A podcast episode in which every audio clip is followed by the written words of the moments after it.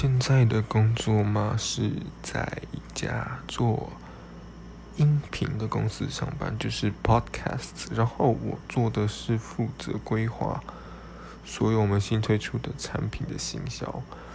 目前我们在做算是众筹吧。然后我们的平台是中国大陆一个蛮大的，说蛮大，就是专门在做华人音频。毕竟 Spotify 上面的多数都是英文或是欧美语语系的语言嘛，所以我们目前在的平台叫做喜马拉雅，是中国目前最大的一个。那我们的目标呢是朝得到，就是有一位另外一个叫罗振宇，他是主讲逻辑思维的这个节目 OK 的主讲人。那我们的目标是朝那里前进。以上。